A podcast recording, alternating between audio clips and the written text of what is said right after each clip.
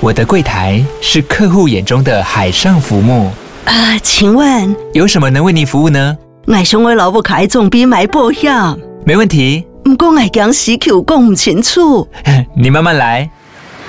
办您靠岸，台银人寿一直都在，以安心、可靠、诚信、稳健为本，尊重多元，关怀弱势。因为台银人寿，我不再漂流。以上广告由台银人寿提供。嗨嗨，我是电池坏掉人鸡蛋糕。在节目开始之前，我想诚挚的邀请你，如果你觉得我的创作有价值，可以透过单集文字资讯找到小额赞助管道，有免费拍手赞赏，有电子支付，也收加密货币哦。这些收入可以让我有实质的能量，继续在治疗和创作的路上走下去，包括忧郁症和心理健康的知识。如何制作 Podcast 的教学，Podcast 和文字写作的内容都会维持开放，让听友或读者免费获得。欢迎你使用个人信箱或社群账号免费注册 Liker Social 账号，为我的写作按下拍手键。也可以透过支持单篇文章小额抖内。Litecoin 基金会官方没有抽成，每一笔赞助都会成为我的实质收入。另外，感谢 First Story 团队在创作路上一路相挺，为 Podcasters 打造超多实用功能的创作平台。欢迎透过 First Story 一键斗内连接赞助台币，请我喝一杯蜂蜜红茶，或按月赞助智商小猪铺满计划。平台服务有价，所以红茶我会喝小杯一点。鸡蛋糕感谢叶机器，感谢你的支持，感恩罗兰，感恩。那我们节目。开始喽，微微，你还好不好？我是鸡蛋糕。这次的内容是二零一二年，不是二零一二，二零二二年十二月下旬，我到台北去处理一些个人的私事。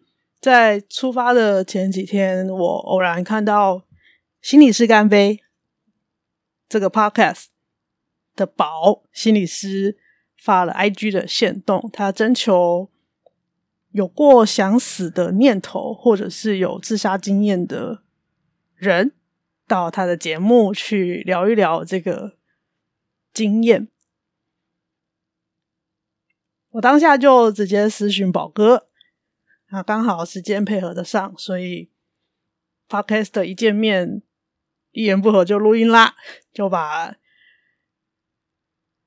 到当时为止，所有的曾经企图接近死亡，或者是那些很渴望从地球上消失的念头，全部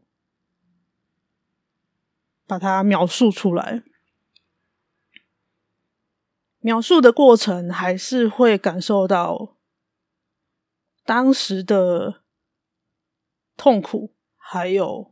挣扎，所以有一度，胖玉也是有出来作乱了一下下，但还好影响不大，没有中断录音。在重听整个录音档的过程，还是不免会稍微被勾起这些比较辛苦的回忆跟不舒服的感受。但非常谢谢宝哥开的这个题目，还有当下的倾听，这对我来说是一件很有意义的事，因为我是第一次去认真的回顾，还有完整的把所有的这些事情说出来。讨论的过程，我们并没有避讳太多。事情，而是直接正面对决、直球对决的，把我所有的想法和经验的这个整个过程，包含我的成长背景、就学的历程，为什么我成为这样的人，为什么我走到这一步，都有概略的。讨论到，所以乍听之下可能会好像有点聊一聊，又发散出去，又跳回来。但我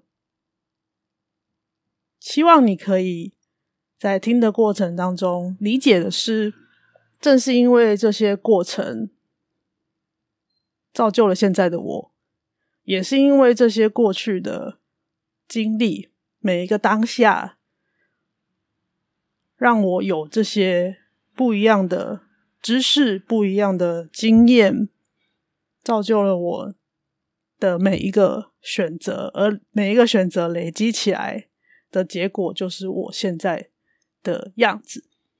所以，我现在选择隐姓埋名，其实就只是隐藏了我的姓名，选择了鸡蛋糕这个艺名、笔名。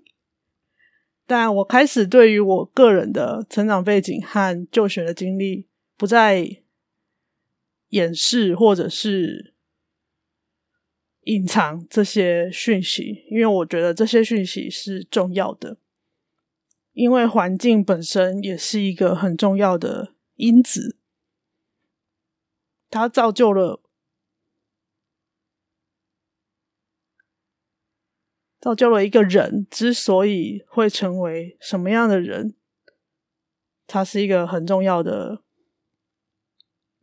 因素很重要的线索，在咨商过程当中花了很多的力气去探讨环境对我造成的影响，有很多的线索是从我和环境的互动里面去挖掘出来的，所以我开始会觉得爬书这些线索是重要的。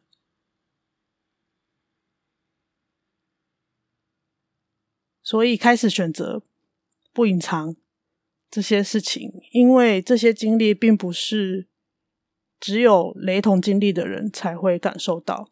但是揭露这些讯息之后，也许可以让处在有类似环境的人可以思考看看：你处在这样的环境，它是不是可能是有毒的？可能。会让你有一些状况，你自己在那个环境里面没有办法察觉的。如果可以有一点提醒的效果，我觉得这一集的分享就功德圆满了。但我不确定每一个人听了这些痛苦和挣扎的感受之后，感觉会怎么样。我自己第一次听是有一点沉重的，但第二次听我就觉得。松了一口气，我能讲出来，真是太好了。如果你现在正处在非常低潮的状态的话，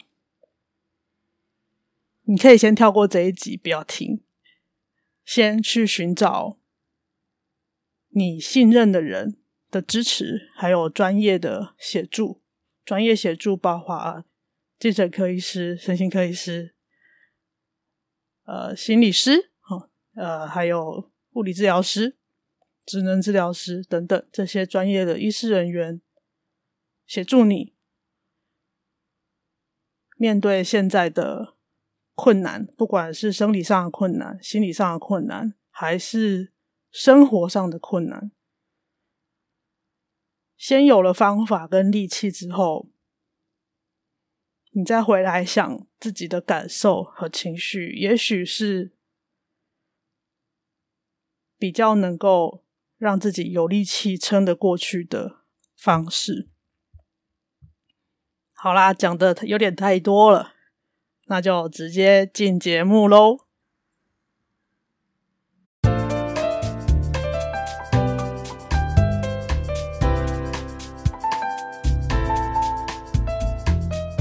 欢迎回到心理师干杯，我是宝。今天呢，我邀请的一个来宾，算是 Podcast 界的大前辈吧。我是常常听 草木谈心这样讲啦，就是你启发他们这样。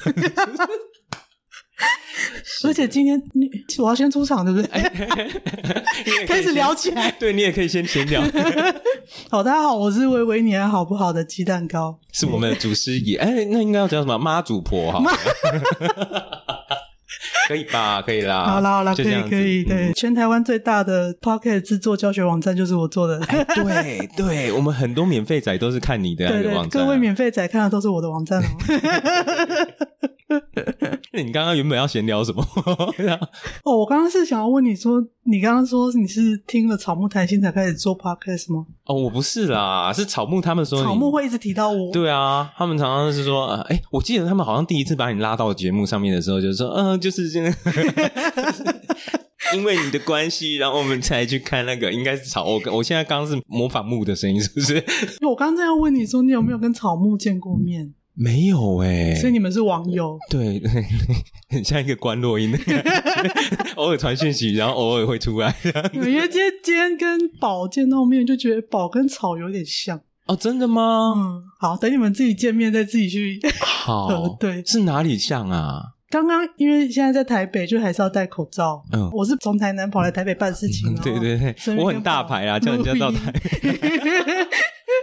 然后刚刚一开始见面 Hello 的时候，宝是戴着口罩的。对对对，就跟草超像哦，真的。可是他的发型不一样吧？我记得他好像是盖住的，对不对？他的头发比较多一点啦，但是就是那个脸型。什么头发多一点？我只是把头发剪短。我讲的多就是他那个，他那个。你知道过三十以后敏感呢？这个比较流行。哎呦，撞了麦克风！你这个比较流行是那个两边剃光的。哦，没有啦，我只是前一阵子两边剃短一点，这是比较流行的。草就是比较就整个留下来，一个温柔心理师的一个留法这样子。我觉得心理师都是长得一点温柔脸的。真的吗？对啊，我会吗？都有。我不，我觉得不管男生女生，我目前看到的啊，我都一直觉得我长得很凶，都有一脸佛像。佛像，脸长得最凶的老白，我也觉得他其实笑起来有佛像。老白，你知道老白吗？我知道啊，我在想说老白长就是创作那个小柔的最弱最后一天的，他不笑真的是很像流氓，哦，真的，而且他人又高又壮啊，所以就是很凶，就不像典型心理师的脸。可是他脸，他人一笑起来就笑眯眯的，然后就那个眼睛眯起来就就佛像。可是我这样子突然很想看他，我很喜欢八九类的。开始聊心理师的面相。好，先跟大家讲一下，说我今天邀请鸡蛋糕来是什么样子的原因啦。哎，鸡蛋糕，你要不要再多说一点你的 podcast 的啊？我的节目哦，我的节目叫做《维维你还好不好》。嗯啊，因为我是一个忧郁症患者。嗯，在治疗了一段时间之后，那时候病情比较稳定了，然后两年以上吗？哦，超过了。哦。病情比较稳定了，开始有听到 podcast、uh, 这个东西，然后那个时候很多时间躺床的时候，我要不就听电子书，要不就听 podcast。可是那时候中文的 podcast 其实不多，嗯、刚好就兴起，不然想说我那时候可以试试看做忧郁症的 podcast，、uh, 因为因为在这方面的题目还没有人做，嗯，或者是我那时候想要做运动科学 podcast，因为运动科学是我的专长，嗯，uh, 后来想一想。不要运动科学，一定以后会很多人做。没有，果不其然。但现在心理类的也是很多人，就是果不其然，因为这种有专业领域的，一定会很多专业人士跳下来做。是是。然后后来就想一想，好，那我就做我的忧郁症的生活，我的治疗。嗯、因为即使我看了再多书，我在治疗的过程当中跟再多的专业人士讨论，嗯、其实它还是有很多未知的东西，嗯、或者是说呃卫教的资料，跟不管是文字的还是语言的。你从那些描述，包括你听我的节目，你听我的描述，去想象那个情境，其实，在实际上遇到的时候，都会不知道该怎么办。做这个节目的出发点是这样，是从我跟我的朋友、我的挚友，就是在我生病之后，我们非常多次的吵架又和好，嗯，从这个东西开始。所以节目初期的很多题目，其实都是从我们相处的小事情，系然后我去把它抓出来讲成一个题目。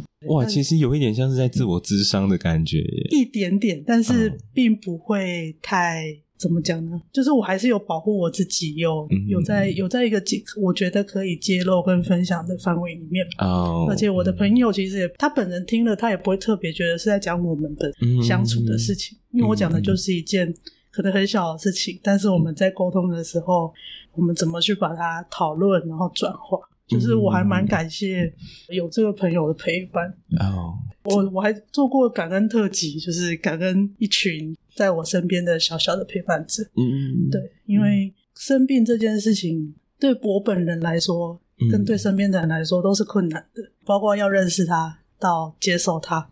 嗯。那我又是一个很会演的人，嗯，所以我的家人啊，我的原生家庭是我的很重要的压力来源之一，嗯所以我的家人是很后面很后面才知道。嗯，可能诶，我开始做 podcast 了，好像快了。哦，等于非也就差不多非常非常时候后期了，就是我已经是稳定可以演一个正常人，就正常人这边要挂个引号，这样、嗯。可以演出一个正常人的样子的时候，他们才知道说我其实已经有忧郁症，嗯。已经离开博班的学业了。对哦，所以你原本是一个人生活，然后也没有让他们知道你没有没有没有，然后包括休学什么都是我自己做决定，然后休学、哦我觉得很荒谬诶、哦就是。那个博班的休学就还要家长签名，你知道我以前大学。我我以前大学家长签名就是那个他自己签，就是你知道，大家成年的好吗？成年对了，对对，我就是我的家长，所以我自己帮自己签，OK 的吧？要上大学，然后甚至硕博班了，那个东西你还要教监护人签名，我说啊，可能最主要还是爸妈付钱的原因，他们都假设是爸妈付钱之类的吧。了，但总之就是我自己把那个流程跑完，然后嗯也还是就持续在台南做治疗。刚好我住的地方不远，就是有一个诊所，这嗯样。嗯对，然后我后来才知道，哎，他是在台南，就是算名声还不错的诊所。嗯，当时去就真的只是很近，嗯我走路大概三分钟就到了。我想说，既然有要持续的做治疗的话，那嗯找近的应该是比较方便的选择。因为一开始是失眠嗯嗯去做治疗，但失眠我也知道它也不是一下子就可以解决的事情，因为我的失眠已经是用好几年来计算的。嗯，以年为单位，就是我十年前得了恐慌症之后，恐慌症后来自己痊愈了。那是高中还是什么时候啊？大学没有念完，大学被退学之后哦得了恐慌症。哎呦，那我们两个很像哎，我也是大学被退学，真的吗？我是因为忧郁的关系被退学了。我那个时候有去看一呃两次医生，但是那时候很讨厌吃药的感觉。哦，这不是那个这这是不好的示范哦，先下警语。那个时候是我吃了两次药，嗯，医生就主要都是给你安眠药嘛，就是希望你可以先睡好，是。睡好之后让身体恢复一定的功能，我们再来看你有什么状况。嗯。那医生其实出诊也有大致知道了我的族谱啊，然后呃大致上发生的状态，因为他会知道你的那个医生有问我的家庭关系，哦我印象蛮深刻的。嗯，对，然后我一讲我的家庭观，又要把晒的脸的，哎，就两行嗯。眼泪就掉下来，然后医生就迅速就推卫生纸。然后我那时候是因为双主修没有念完就被退学，嗯而且是被副科的那个系，我主科这边其实只差一门课我就可以毕业了。嗯，但是我把大四一整年都拿去修我要双主修的那个系的嗯一二年级的课，嗯但对我来说太困难了。然后我又那时候就是一心想要完成双主修，嗯所以我就只修九学分，冲那个主力最难的课。九学分就三门课，那、三门课被当掉两门，你就超过了。对啊，对那时候是因为这样，等于是我四年念完，但是大学没有毕业。对啊，那已经到第四年了耶，，所以就是整个人生的蓝图就完全崩塌嘛。啊，因为双主修完，你总是会有很多的梦想，很多的东西想要去做。嗯那人生崩塌，所以就那个时候是我第一次走进精神科诊所。嗯那其实是因为失眠的关系，从那个时候开始就有失眠的状况。嗯那恐慌症后来他是自己好了，就是我用运动、用工作慢慢的调整之后，恐慌症其实生理上的发作就没有了，嗯它自己好了。可是原本是对什么恐慌是方便说的吗？对什么样子的情境恐慌？只要稍微犯错，哦，就起来嗯，然后没有办法正常睡觉也会。嗯，在快要睡着的时候，身体最放松的时候，他也会。哦，真的？嗯，对，所以是紧张的时候也会，太过放松的时候也会，对。我还没有在节目上讲太多我的恐慌症，嗯，因为有点有点太。第一个是是第一个是他很久远以前，第二嗯是他现在跟我的忧郁症是完全不同的类型。但我觉得他好像隐隐的听起来好像有一些关联性吼，就是因为那一个时候可能还没有觉察到到底就内在发生什么事情，对，所以他用身体的方式让你感觉到这样。即即使直到现在也还是这样，我的身体的反应都在我的感受跟情绪前面。嗯可能这是一直我我一直以来的生存策略。嗯啊刚刚讲的那位医师，嗯我记得她是一位讲话非常利落的女医师。啊然后我就跟她讲双主修嘛，被当什么，她就说你到底是在想什么？什么意思？他就说，因为我去双主修系是生科系，然后就说你到底想什么？我们医学系念七年。念那些生物的东西累得要死，你自你还自愿去念那个东西，你不觉得那很难吗？啊，你就有兴趣啊？我当下当下没有觉得那个其实对我来说太难。嗯嗯，这个是事后好多年了回头看才知道说那个东西真的对我太难。可是你是有兴趣而去的吗？还是有兴趣而去的？但是我考试就是不会写啊。嗯，就是期中、期末考都二三十分，就是根本加分都加不到你。嗯，对啊，很可怜，挫折哎，那样子的经验。对，我到现在都还记得有一题期中考，我讲这么细好吗？有一题期中考是，有一题期中考是在讲肌肉的收缩。嗯。肌肉收缩是我们组织里面呢那个离子会从，大家还记得那个细胞会有离子进出吗？什么钠钾离子还是什么？对对对对对对对。好，然后 那你现在有看到我的眼睛？好像眼睛怎么瞪很大？你还讲得出钠钾离子？大概有知道有这样子的。大家知道国中、高中生物就是有那个东西吗？那到大学的时候呢，那个钠钾离子它就不是那么简单的直接通过细胞了，嗯，它就要有很多很多的蛋白质，很多很多不同的化合物参与。进来，钠钾离子才可以通过细胞的。好，那 那他总共呢，在教科书上他就画了七张图，一二三四五六七，七张图才可以解释那个钠钾离子，那个，解释解释完那个收缩的整个过程，因为它进来的蛋白质非常多。哦、我印象中啊，嗯嗯嗯、然后呢，我那时候念书，因为我是工学院的，那生科系是理学院，是我那那一次的考试真的让我非常震撼，就是工学院跟理学院的。思维有那么不同。嗯，工学院的话，它其实是你懂那整个原理之后，你知道哪一个步骤发生什么事情，你那个名字忘记了其实没有关系。你知道作用的机制是什么？A、B、C 什么时候进来？那、嗯啊、你忘记了，你再回来查名字没有关系。但是你知道在哪一个步骤 A、B、C 顺序进来，就知道那个。对对对，你知道你知道那个逻辑就可以。所以我花了很长，我知道那一题一定考。因为老师在上课讲了非常久，然后他也讲他一定考，对，他就占了那个原文书很大本一整页，七张小图，大家都一定会背那个图。结果我以为他会考说，哎，你在哪一个步骤，就是有几个蛋白质进来，就是工学院的思维。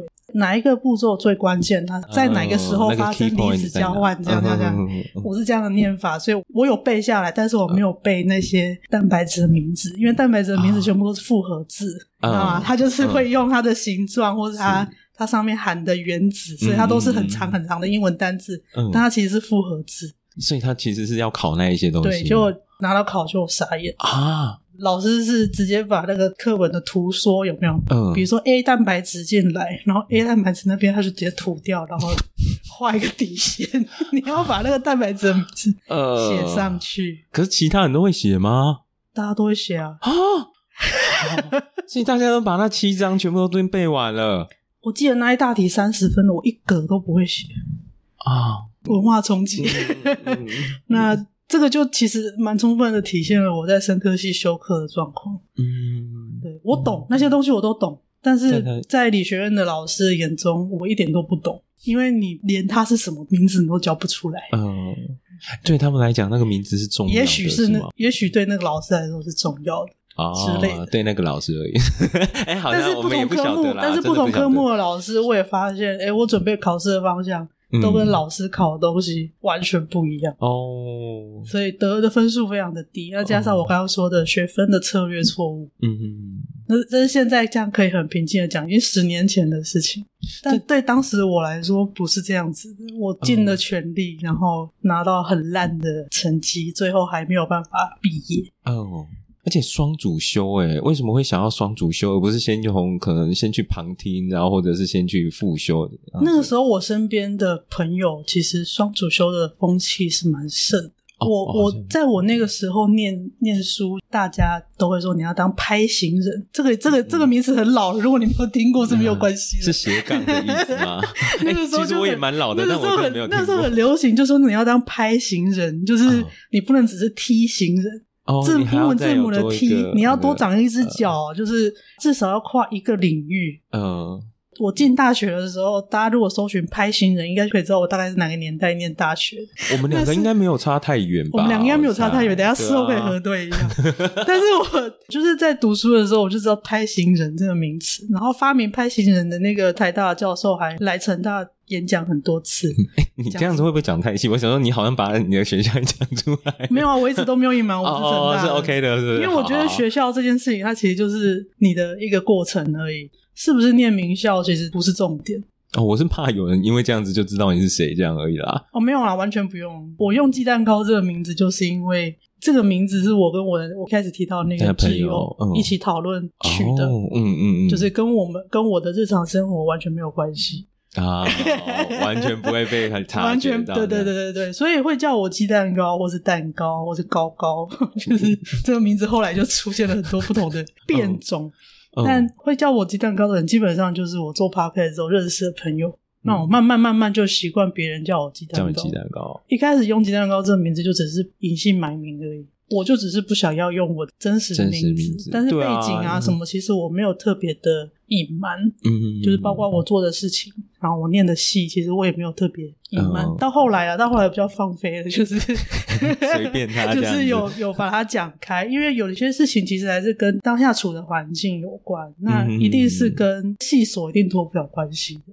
啊，怎么说？因为就像我刚刚说的，理学院、工学院，那理工学院里面又有很多不同的系，不同的领域。不同领域，它就会有不同的人、不同的风气、不同的文化。嗯哼，像心理师一定要念研究所，你就知道不同的教授一定都有不同的风格，那你得到的压力一定是不一样。嗯，对啊。那我念到博班，博班就比硕班又再更窄一点，更精，因为而且要更服从老师，因为他的 师徒制就更明显。是啊，是啊，就是研究所它是师徒制，但是硕班的话，你可能会有学长姐 cover。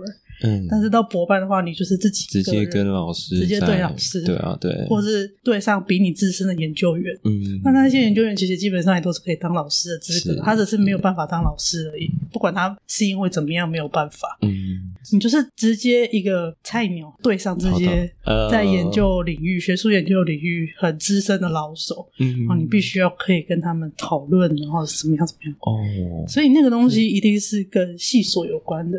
我后来思考的时候，我就觉得，我如果没有把我的领域讲出来，其实很多的思维我会没有办法解释，说我为什么成为这样的人。嗯嗯嗯。所以我后来去年底开始就比较放飞，说就是念了什么，然后这样其实其实也可以比较自在的分享我懂的东西。为什么我会知道说我要去找物理治疗？就是因为我在硕博班的时期累积的东西，因为我大量的跟他们在研究工作上有交集。哦，所以我知道他们的专业可以帮助我。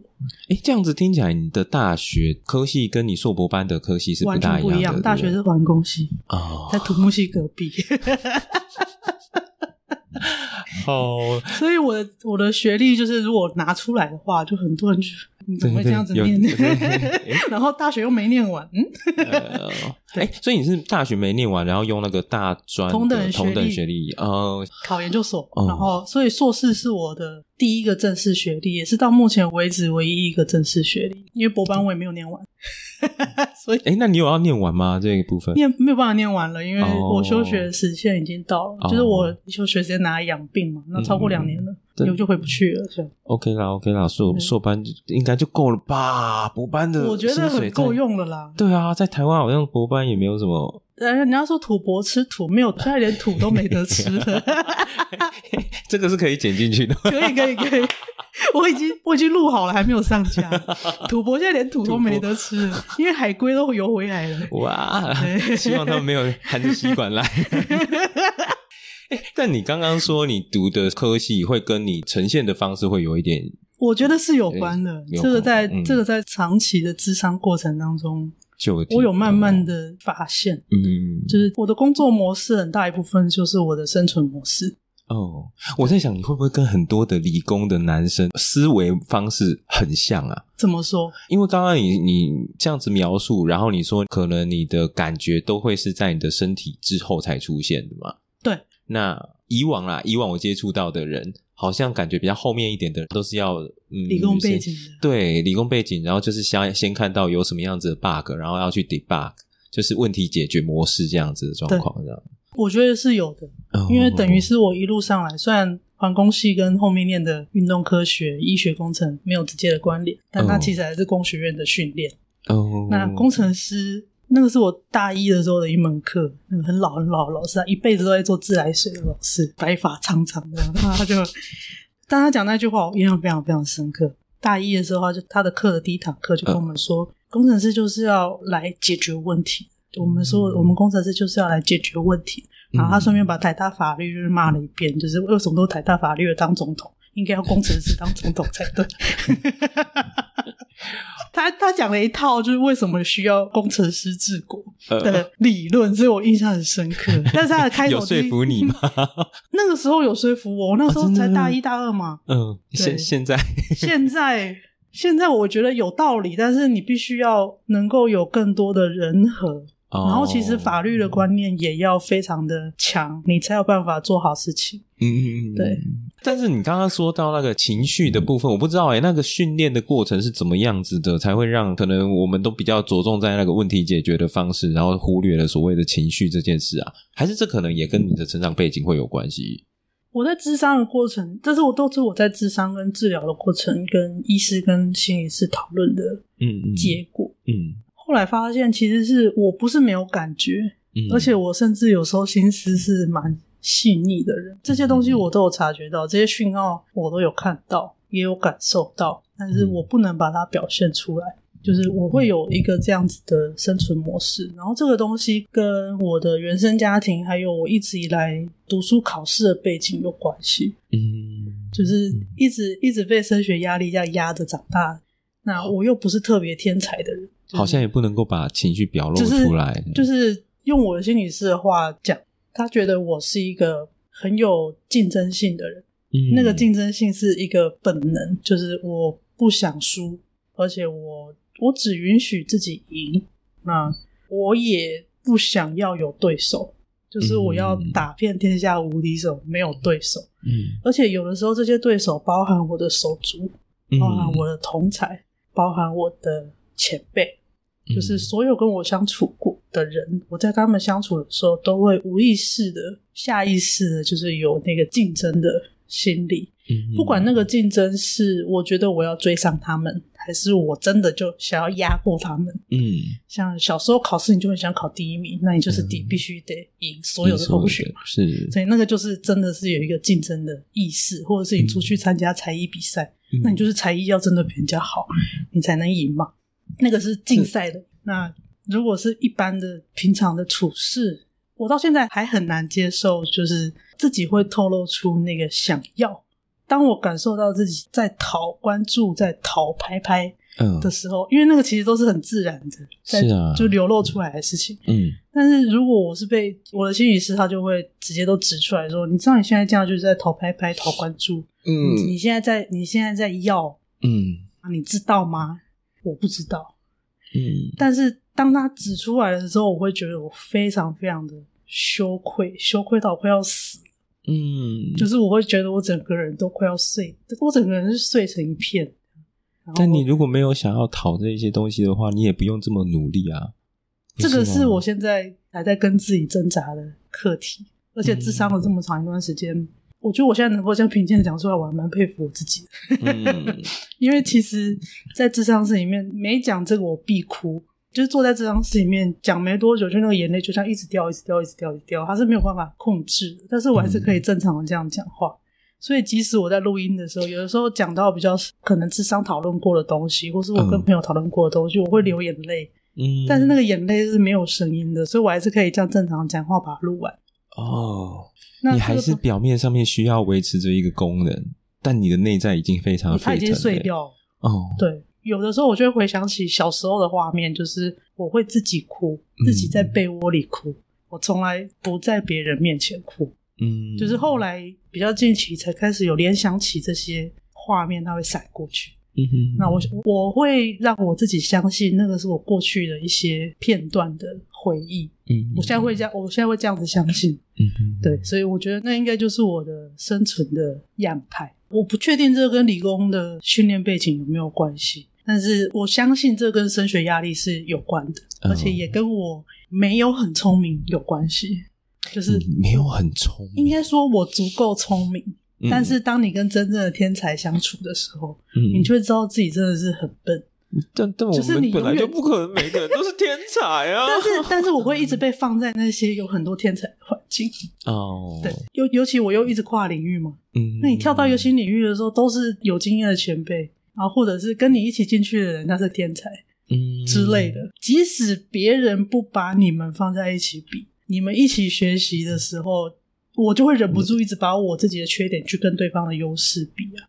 就比如说写一个写一段程式，要处理一段实验的讯号，好了，嗯，人家隔一就写出来了，我在那边搞一个月写不出来。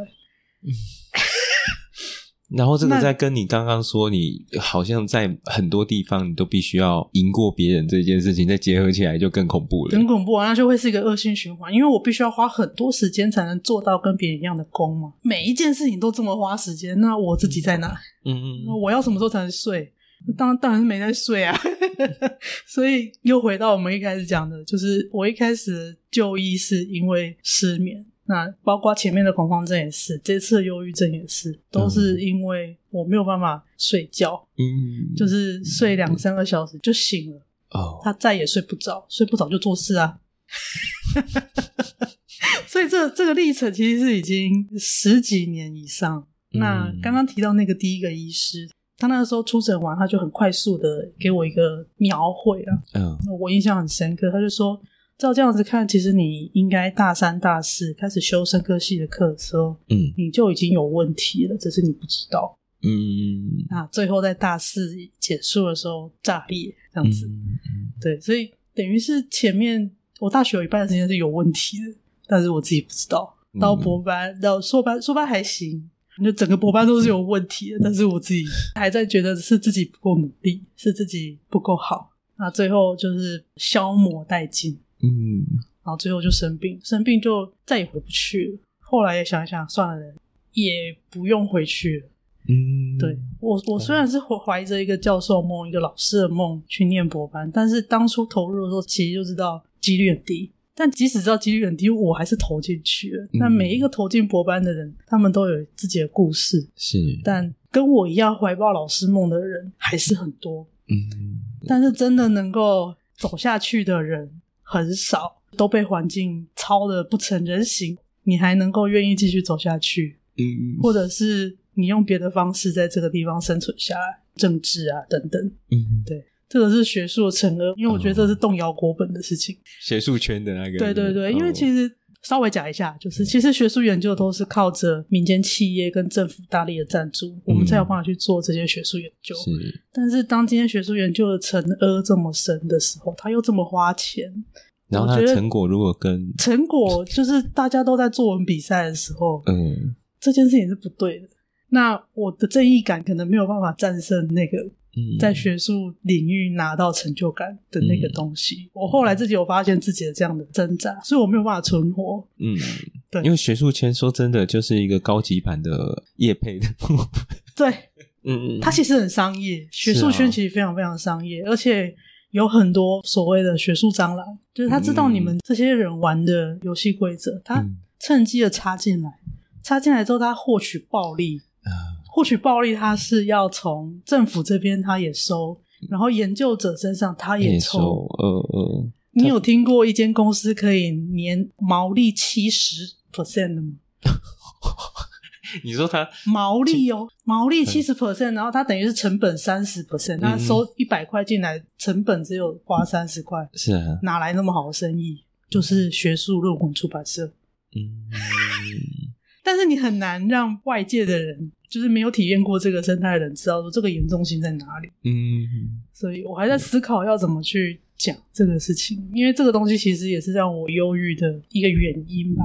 在智商的过程当中，我发现当我在追寻这个成为教授的梦想的路上，就是这些这些不是很好看的一面，自己参与在里面的时候，嗯，那个是很痛苦的。嗯，尤其在台湾，大家都要拼学术论文的点数，拼点数就作文大赛了。是是，我有见识过那个作文大赛部。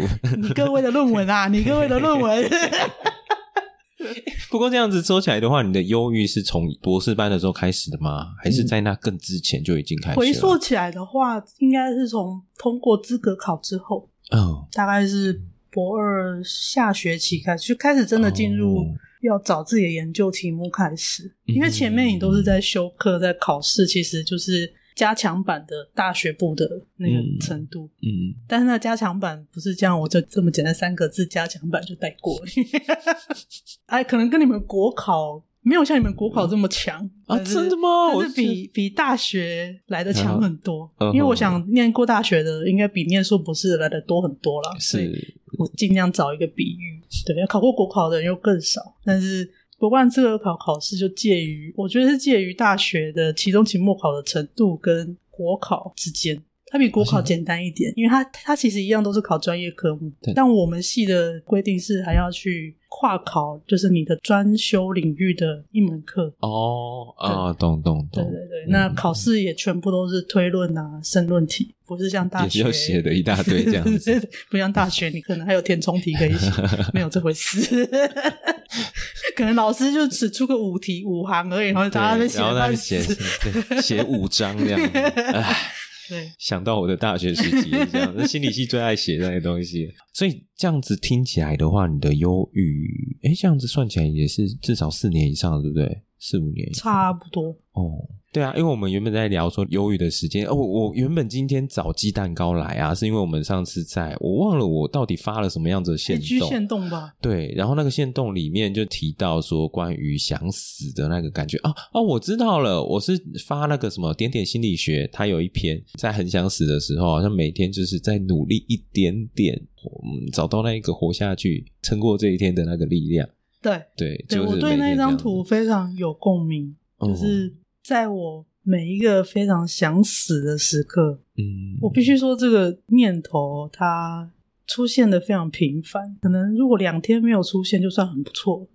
直到现在，对，嗯，因为我今年重郁又发作，我刚开始做 podcast 的时候是已经转轻郁症，嗯，我那时候拿到诊断书是轻郁症，嗯，但是现在已经又回到用重郁症的药。哇，这中间有什么样子的转变？病情是一直有起伏了。哦、oh.，那随着病程越来越长，当无业游民的时间越来越长，oh. 你都靠家里养的时候，那个压力是不一样。嗯嗯嗯。那我一开始做 podcast 的时候是刚离开博班一段时间，等于是真的是静养。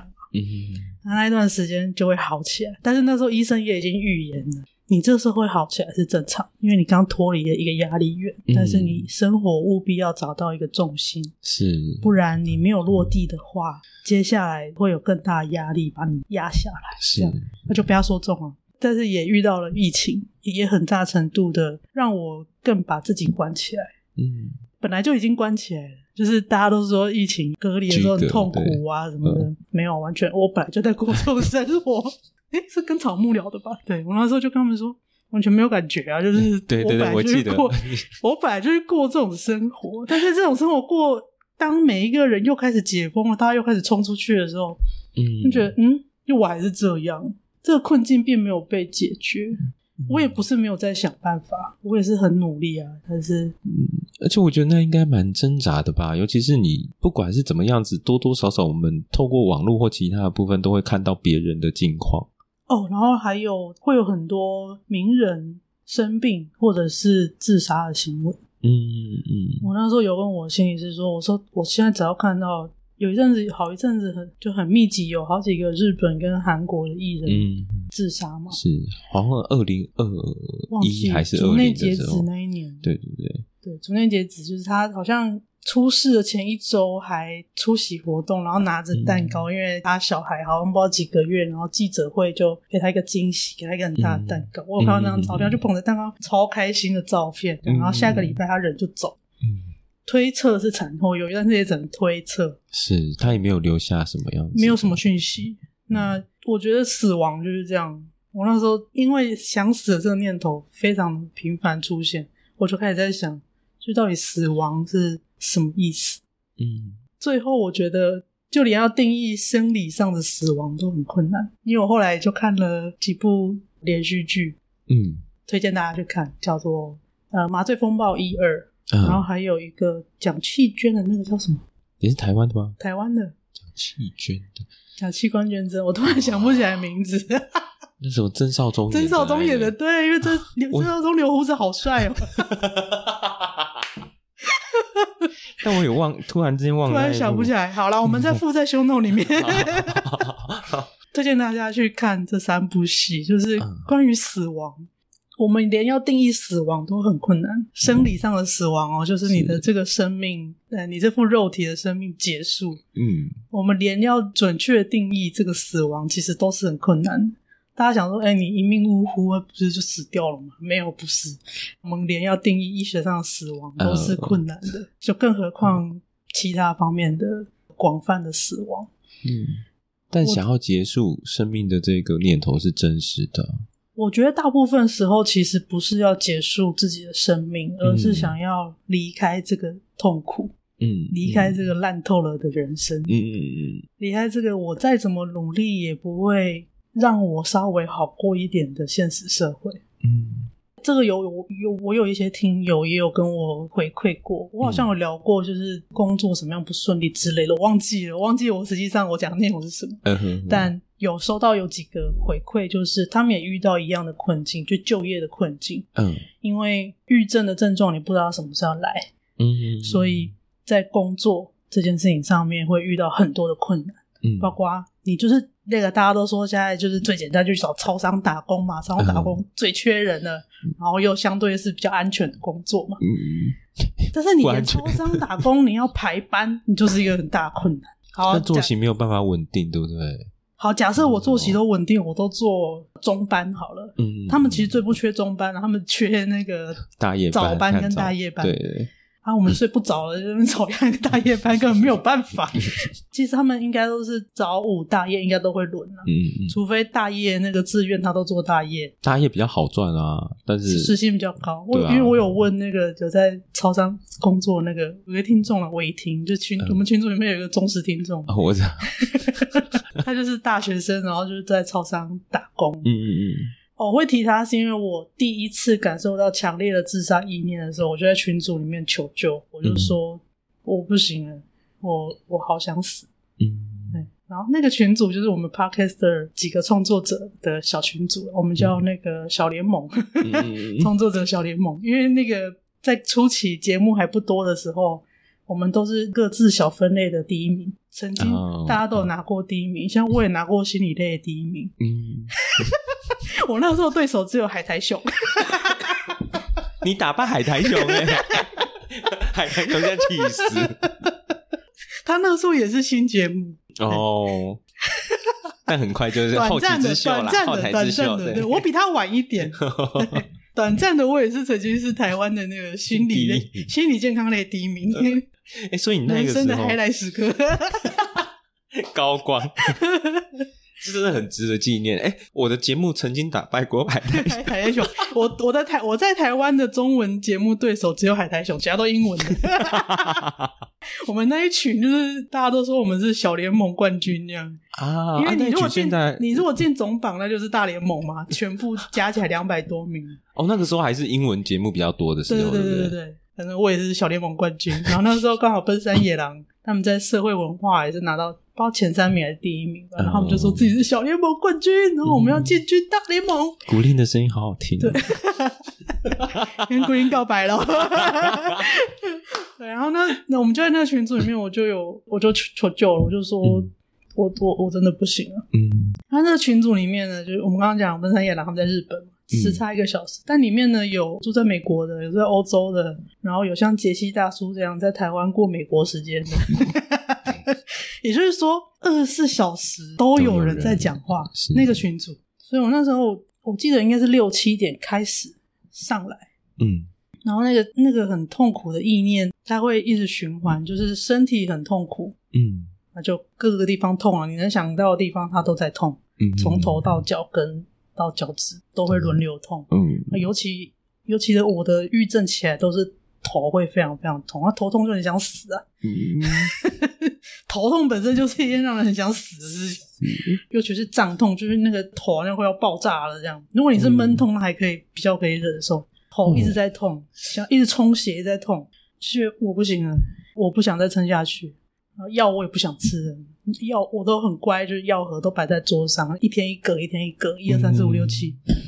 我不行了，我也不要去睡了，干干脆这样子，看会不会就自己头痛到死掉算了，这样。嗯。然后他们里面就开，那个时候 Clubhouse 还还还在还在红，大家都知道什么时候了，这样。嗯。然后他们就说这样子哦，那、啊、你是遇到什么事？嗯、然后就我就讲啊，讲讲讲讲讲讲好几个小时，没有停哦，一直讲话，一直讲话。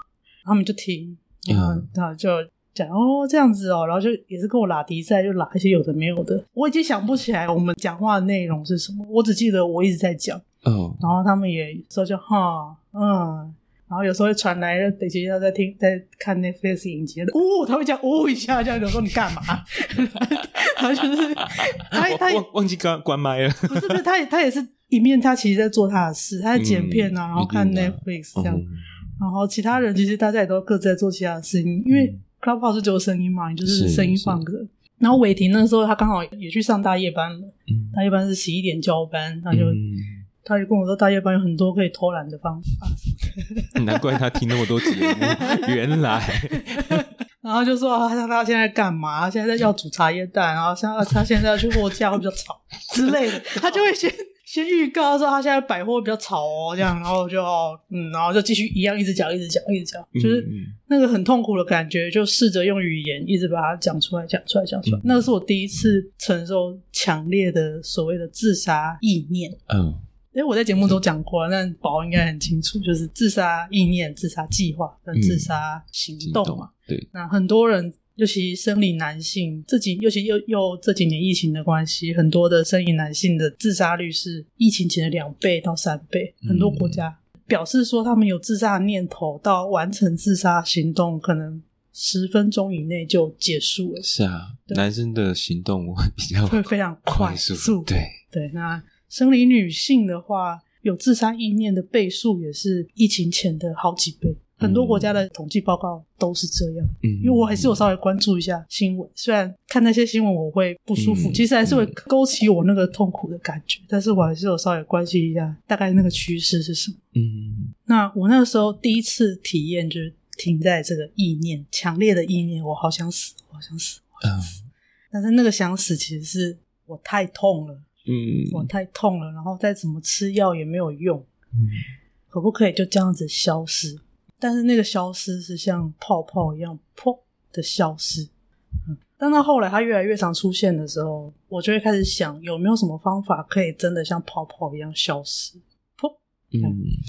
开始上搜寻引擎找自杀的方法。欸、现在搜寻引擎很聪明诶，他第一行还会跟你写说什么珍惜生命杀回，然后 而且还是红字 红字红字，然后然后先排那个那个什么诶卫福部的那个什么网址一九二二之类的，就反正反正他的第一页一半是那个可以给你求助的管道的网站，嗯，他没有给你方法。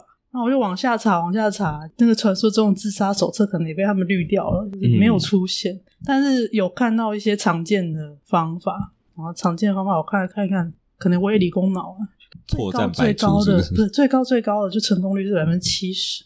哦，我记得是喝忘记哪一个化学物质之类的，对。但是那个如果你没有死成，你的那个整个食道全部都灼伤，对啊，就是后续是非常非常的痛苦。那你如果用跳的，就是物理性的，嗯，物理性的就会造成你的骨折啊、身体的破碎啊、脏器的破碎。脏器破碎那就算了，就它就是痛痛痛，然后你就是痛到就内科治疗吧，弄到好。但是我以前是做运动科学，就骨折这件事情，就是那个生不如死，竟然在这个时候，就是。那个东西你懂，所以你会知道说，哦哟，这我够甜啊！就是骨折这种东西，生不如死，它不会死哦，但是它生不如死，这才是重点，这才是重点。就就是，尤其尤其如果物理性的伤害它够大的时候，你的骨头是会跑出来的，那叫开放性骨折。嗯嗯，我们有闭锁性骨折跟开放性骨折，你看我到现在都还记得。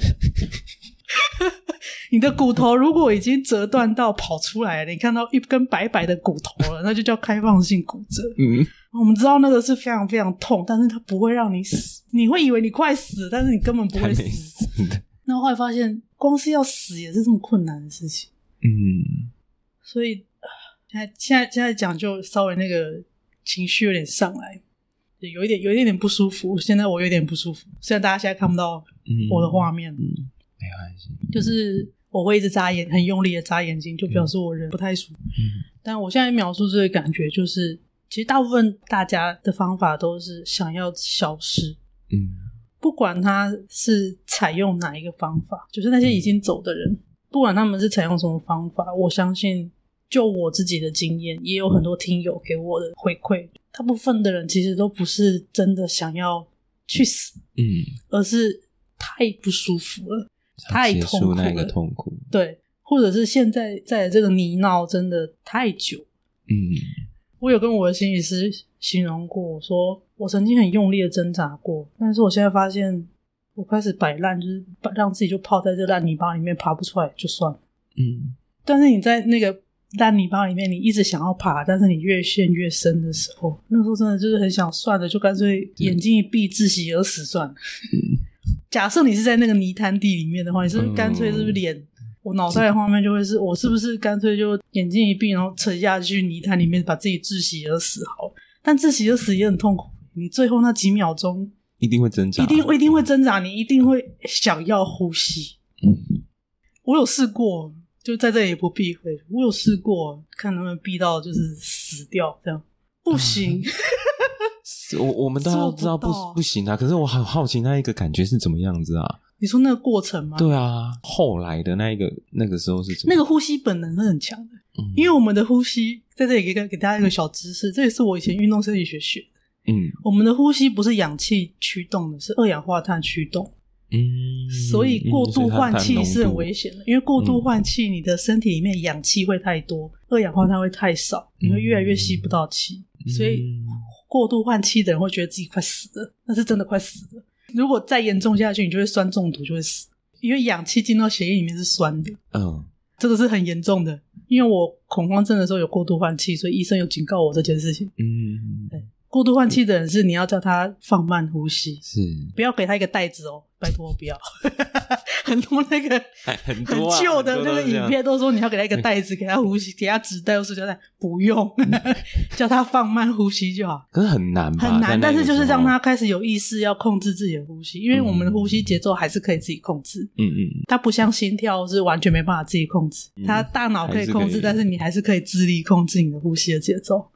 那好几次啦，尝试要憋气好几次，因为我觉得憋气死掉是最简单的方法，嗯、除了一氧化碳中毒以外，憋气是最简单的。嗯嗯，一氧化碳中毒也不会是多舒服的死法，因为缺氧，啊、缺氧死掉就不是多舒服的死法。它其实跟憋气差不多，差不多。所以我试过憋气很多次，但是你会发现自己的身体强烈的想要呼吸。嗯，几次下来，我就觉得算了啦，要死也是很困难的一件事。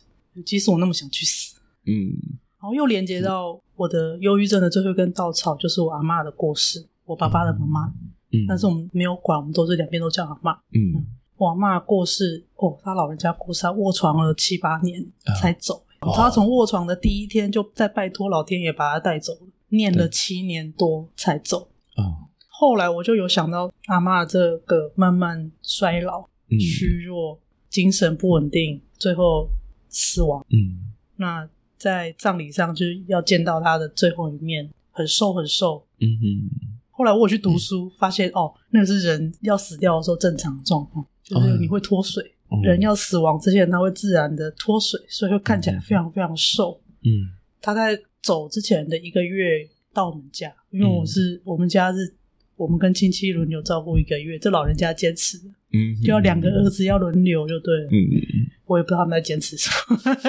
好，总之轮到我爸的时候，是阿嬷要走的那一个月。嗯，然后我爸有说，他接来的时候就啊，那三下贼啊，怎么瘦这么多？嗯哼，然后我是后来读书才知道啊，因为我为了了解死亡，我真的读了很多不同的书，知道说啊，人正常要死亡的时候，他就是会脱水，嗯，所以会看起来很瘦。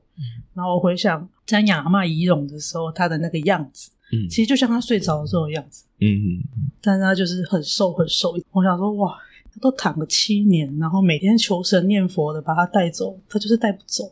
嗯，然后我那个时候还没生病，然后还会跟他说：“啊，你功课都其他没做料啊，所以天公伯伯要给你带走，妈祖婆伯伯要给你带走啊。我们家拜妈祖，妈祖这样。啊，现在换到我自己身上，就是就 all right，就是给你今天给阿妈公姐拍谁？就是就是我那个时候这样讲风凉话，就是哎，好 all right，我应该是还有一些功课还没有做完。就是说真的要死，就是一下子的事情而已。就像我刚刚说的那个，很多男性这样十分钟内他就走了。是。但我尝试了这么多次，我都没有死成，我就觉得啊，烂就烂呐、啊嗯。也许还有什么之类的，嗯，然后很痛苦，也是也是只能这样，嗯，就是我已经没有像刚生病的那个时候那么积极。这个我好像跟草木讨论的时候，我有讲过，一开始是很积极，嗯，想要治好，嗯，然后现在随着病程越来越拖长，就觉得我没有那个积极性。讲的比较难听一点，就是半死不活的活着，嗯。就是这个活着的姿态有一点点半死不活。但我也在想治好这一件事情呢，因为治好这个标准到底在哪里？我真的不知道。我跟草木聊，啊、我们也没有一个结论。是啊，所以每一个人的好，他都有他自己的定义。但我也还没找到我我的治好是什么意思。嗯，我只知道他还是会上来。我是说，胖玉会一直出来爬梯爬梯啊，就 我睡着跟睡醒中间会少一天或两天。嗯，这真的是很常见的状况诶，因为我的很多的学生好像也是这样子。然后医生说，药物爱莫能助，药物只能帮助你入睡，嗯，帮助你在你清醒的时候更加清醒。嗯，可他没有办法唤醒你，对，他没有办法把我叫醒。医生说没有药物可以把你叫醒。嗯，我第一次听到的时候，我真的超级绝望。我觉得哈，what？没有？好吧。那这样要怎么上班呢？我觉得就第一个就会想到，哇，我好像没有办法回到正常人的生活了，就没有正常生活，没有所谓的正常生活。所以已经当无业游民这么多年，我也在节目已经有坦白，就是我的债务就爆炸了，嗯，然后现在已经进入那个前置协商的部分，嗯，可能要分个五十期、六十期、一百期，每个月还个几千块这样，嗯，好，一百期的话。将近十年的时间，也就是说，我未来十年都是在还债的情况，而且是在没有银行信用的情况下，因为银行就是觉得你是债信不了，嗯，对啊的情况下生活，但就这样啦，不然还能怎么办呢？而且我已经算是很早就。处理问题的人，就是我知道这个月还不出钱，嗯、我就去找方法。因为我去咨询的时候，听到前面很多人就跑路很多年，嗯、躲起来好多年的人，嗯、我知道我躲不掉了，就是我就瘫在那，我等我哪躲得掉？我就瘫在那。你就算躲起来，可能过两三天，人家已经把整个山头他早就发现了吧？就是你就瘫在那儿，没有意识而已。可是是真的是很现实的问题耶。对，这个是我觉得很多病友们不见得是忧郁症，但是如果你是因为生病失去生活的功能，对啊，我觉得这是大家共同面对的困境。不知道这个困境我们能够怎么样子去处理啦？台湾的政府。我觉得靠政府太慢了，对啊，就是我也还在想办法。那现在是试着要朝软体工程师的方向前进，嗯、就是走接案的，嗯，可能可能一个案子我可以在几个小时内处理好的那种方式去做，嗯，就是专案式的，其实就有点回到我硕博班的时候的工作模式，嗯，因为你每做好一个进度，大概就是。几天几分几天花几个小时把一件事情做完，其实你就是有个进度出去了。嗯，那我等于绕了一大圈，我又回到工程师的角色。嗯，我想从工程师跳成老师嘛，嗯，然后没有很成功，再跳回来，再跳回来变成工程师的角色。但是我觉得老师的这个梦想，其实，在 Podcast 跟写文章当中，我觉得其实某种程度上也让我用不同的方式实现。嗯，然后在养病之前，哎，在我念硕班之前，嗯，跟我念硕班期间，我是一个网球教练，嗯，我有兼职在当网球教练，所以教学工作我确定我是很喜欢的，我才会投入博班嘛。嗯哼，但是那段时间其实也让我实现了我的教学的天赋跟。嗯说实在，那几年虽然说苦哈哈的，就是很穷，但是很快乐。嗯，中间啊，中间这一段过去这十年中间这段交球的期间是很快乐。嗯，苦哈哈的，然后睡得很少，但是至少都在做喜欢的做事，是很快乐。就是我觉得我兑现了我没有发现的天赋。嗯，因为在以前这样子，你考试上来的成长过程当中，你不会发现自己有一个会教人的天赋。嗯，这很难的。嗯，我们的教育。至少我自己受到的教育经验是没有这个过程会让我去发现我有教学的天赋，但是在当网球教练的这个过程当中，我发现我可以，而且我很行。感觉上面好像其实，在 Podcast 里面也在做这件事情啊，就像你刚刚说的，是啊，做那个网站笔记魔人，也不止啊。我我觉得当老师好像很重要的一个是在教学的部分跟对方的互动，你可以看到他成长的那一个部分。那个部分好像也就是我们影响了一个人的那个感觉。嗯，我在制作内容的时候，嗯、很多人都问我说：“哎、欸，你单口这样讲一两个小时，你都不会尴尬？”嗯，说不会。嗯，然后后来思考了一下，嗯、这个也许就是我在兑现我的天赋。是、啊，就是我会思考过之后，把我体验过的、把我经验过的东西，用语言把它表达出来，嗯、而且尽量让听的人可以去跟我共感。跟我体会到一样的事情，嗯，就这件事情是我在教网球的过程当中学到的，因为网球它本身是一个术科，嗯，术科这种东西它就是技术上的东西，它是一个体会的东西，一个手感的东西，手感你要、哦那个、你要怎么样描述到让另外一个人懂，说他要做出什么感觉，嗯。嗯，就是球拍跟球，你是要摸一下、削一下、捧一下，那个到底是什么感觉？嗯。嗯然后你要从他的动作判断他的感觉是不是正确，这个一来一往的回馈，我觉得我觉得我就在兑现我的天赋了。嗯、那包括我刚刚这样这一整段在表达我的好几次下来累积的想要自杀的那个状况，嗯，我已经其实基本上已经有走到计划的阶段，行动也做了，只是走成功率很低的嘛，没有，没有成功嘛，所以我在这。那我可以这样子把它表达出来，其实。就是在兑现我的天赋，所以在刚刚那个情绪退下来，我就会像这样子告诉我自己，其实我已经在兑现我擅长做的事情。是我把它表达出来，然后我相信宝有听懂，就是我有看到宝听得懂的眼神。嗯、然后那个东西我一看我就知道，那这个也是我的天赋，就是我知道我点亮了对方的眼睛。嗯、我在出去演讲的时候。刚念研究所的时候，因为博班这件事，这个这个 title 是很好听的，所以我的 高中母校邀我回去演讲了几场。我发现我有点亮台下的学弟妹的眼睛。哦，那一件事情很美好哎。对，当然那个爱睡觉的还是会去睡觉，而且还睡到跌倒，叫啪。就是他没有要听，因为他是被逼来的。但只要影响几个人，就是前几排，你就会发现有几双眼睛是被点亮的。嗯嗯，我就觉得那个是很。很棒的几个时刻，而且我不需要太多的准备。嗯，就像刚刚跟你聊这个议题，你说你没有练访纲吗？我也没有太做太多准备，只知道我们大概要走这个议题，嗯，然后坐下来开始聊。但是我可以有一个条理，一个 flow 把它走过去。嗯，这个就是我，我可以很骄傲的说，这个是我的天分所在。嗯，然后这个是我擅长做的事情，只是我还没有想到要怎么把这个东西可以好好的。变现，毕竟我我我我想你也已经智商超过一百个小时。这个我们下次也许也许如果没有见面，我们就远距离。有啦，我智商超过了啦。对啊，一定的啊，超过了。不知道，我觉得这个变现这一件事情，真的在这个时代里面，真的要去找到一个模式，还是很麻烦的一件事吧。但我觉得机会其实有变多了，嗯，因为有一些新的技术出来，因为我现在在学所谓的区块链的技术，所谓的什么什么那些新的技术出来。因为我工学院的背景出身，我会觉得每一个新的技术出来，它都存在着很多新的机会。嗯，那我在想，也许我去探索之后，可以让很多像我这样子的人，可以有多一点的机会。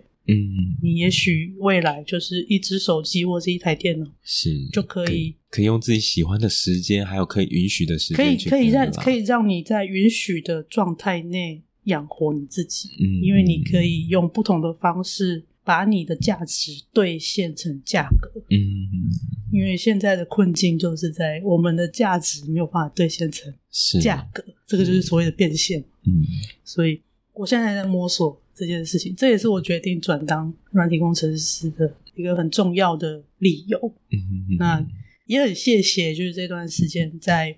网络的很多社群跟我互动的陌生网友。当然，除了这些创作者之外，其实后来最多互动的还是那些陌生的网友，然后大家不同的想法刺激，给我不同的点子进来之后，我就觉得哦，其实我可以再回头去做。嗯嗯嗯。以上、嗯、好啊，我也差不多的。我想说，好像这一集我们也要准备结束。这一集好像很长。对啊，有一点没有啊。现在是呃，好，我现在不要报时间，要不然我等一下剪掉，我不知道多少。好啦，那谢谢金蛋糕今天来，然后我们等一下再看一下我有没有时间再录下一集这样子。好，OK，谢谢宝。好，那我们今天的心理师干杯就先到这边啦，我们下周再见啦，大家拜拜，拜拜。